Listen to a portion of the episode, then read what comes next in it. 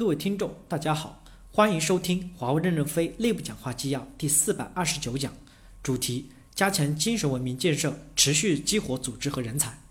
李杰学习任正非在道德遵从委员会第二次代表大会的讲话的体会。本文签发于二零一七年三月二十四日。在坚持物质文明建设的基础上，加强精神文明建设，造就一支有强烈的使命感、高度的责任感、有能力、守纪律、愿奉献、团结奋斗的队伍。我简单谈一下自己的理解和自身工作的结合。第一部分，精神文明是企业持续发展的核心动力。物质文明与精神文明相辅相成，协调一致，共同发展，才能产生持持续性和倍增的动力，造就一支有强烈的使命感、高度的责任感、有能力、守纪律、愿奉献、团结奋斗的队伍，是两个文明建设的核心诉求。强烈的使命感、高度的责任感和奉献精神，会让优秀的干部人才自我激励，造就一支优秀的队伍。要让优秀的员工在最佳的时间、最佳的角色发挥较大的贡献。当前在公司内部，我们看到一些不良现象：过分的关注物质激励，不服从工作分配，讨价还价，担心个人既得利益受损，怕犯错，不敢讲真话，不敢担责。这些问题往往是物质文明和精神文明存在偏差或精神文明建设弱化而导致的。具体到人力资源领域，我们要针对各种不良现象深入调研，拿出解决问题的办法，并落实，促进精神文明建设。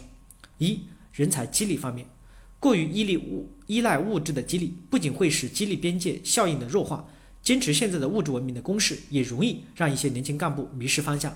所以，我们要激发用愿景挑战自我，牵引使命感、责任感，驱动奉献投入。另一方面，我们也要听取上下左右的意见，进一步的优化现行的物质激励方法。二人才的评价和任用，如果不能以在工作中发挥作用，以对结果的价值贡献来衡量和评价人的绩效。就很难激发斗志，鼓舞士气。我们要持续的优化人才评价机制，不仅要对准结责任结果，更要把关键的时刻、关键岗位上的表现作为评价的关键因素。在人才应用上，僵化的循规蹈矩就会制约优秀人才的脱颖而出。我们要进一步的优化破格提拔，要加快让所有使命感、责任感、有能力做出奉献的人多拥有一些机会，将其尽快的放到更高的责任更大的岗位上去锻炼，促进其快速的成长。破格提拔的主要方向应该是破格任用。我们要保持在上纲领选拔优秀人才的传统优良传统，优先提拔艰苦地区或艰苦岗位临危受命、扭转劣势的优秀人才。当前华为正处在历史性的发展关键时期，大量的上纲领呼唤有使命感、责任感、愿意奉献、能做贡献的英雄，对这些英雄要多给机会，加大责任。第二部分，打造优良的战斗工作作风，建设精神文明。制度不可能完善到无懈可击，流程只有认真遵守的人相配合，才会取得较大的价值和贡献。我们要严格遵守干部八条，坚决抵制不良作风，要打造优良的战斗工作作风，形成优良的传统，提升战斗力。每支部队都有自己的战斗作风，它是一种无形的影响力，既能促进作战，也能阻碍作战。关键在于如何加以管理。培养战斗作风，依靠价值观的传承、氛围的营造，二靠艰苦奋斗，靠上纲领打造优秀的。战斗作风的关键是领导干部要以身作则，发挥正面的榜样力量。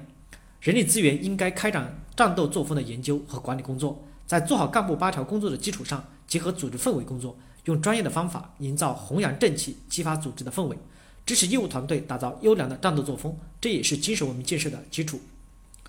部分新生社区网友跟帖，在刚开始进入海外市场的时候，海外的兄弟们克服很多实际的生活困难，跑库房、建站点。与客户住帐篷，那时的奋斗是快乐的。如今再去代表处，食堂敞亮了，车辆也越来越高档了，TK 站点也少见了，但是工作的快乐却少得多了。公司花了很多的精力在物质文明建设，但是收效却不明显了。面子是精神文明，里子是物质文明，缺一不可。目前公司的问题是，面子和里子都是物质文明。我们每个人不仅仅是经济动物，也有追求工作的价值感、意义感以及认可、尊重和使命感等需求。当下。我们需要有能冲锋、有干劲的干部，这样的人优点突出，可能不足以明显。用三百六十度完美反光镜一照，就会找不见了。不求有功，但求无过的孙林晨，少一个是一个。KPI 考核现在不是僵化，是瞎打。创造工作量，增加熟悉的客户网络的成本，自毁护城河。说的很好，不过知易行难，能在任何一点上有突破，都是艰难而可贵的。比如在人才任用上，不僵化的循规蹈矩，得破除多少条条框框。一个开放包容的组织，不应该是人人害怕犯错而拒绝主动承担，而我们的组织有时候往往更愿意盯着人的错误。精神文明建设更需要正确的导向和考核。真正优秀的人可能是不入流的，谁能识别人才才是关键。摔跤吧，爸爸讲述了一个严苛的爸爸把孩子训练成冠军的故事。感觉华为像那个爸爸，严苛但出成绩，但又觉得缺了点什么。细细想来，华为缺了爸爸对孩子深沉厚重的爱，充满关爱的严厉，是持续高绩效的基础。我们现在讲精神文明建设，是否也是提倡增加互助的关爱呢？建议把自我批判、艰苦奋斗的精神作为精神文明建设、组织氛围建设的改进点和着力点。精神文明建设只要落地公司价值观即可。目前公司是你做的再好，主管就当看不到，出一次错误就彻底被否定了。能不能及时鼓励一下？不需要给多少钱，口头的鼓励和夸赞作用也很大的。这就是精神文明啊！现在一部分领导看到问题后，担心的是自己的仕途。担心问题暴露后和其他部门之间的关系不融洽，而不是担心这个问题不尽快的报道出来，对公司的业务有什么影响。遇到问题不能及时做到周边的推动，只会向下压，问题迟迟得不到解决，业务被损伤和耽搁。这种干部越多，对华为公司的业务造成的伤害就越大。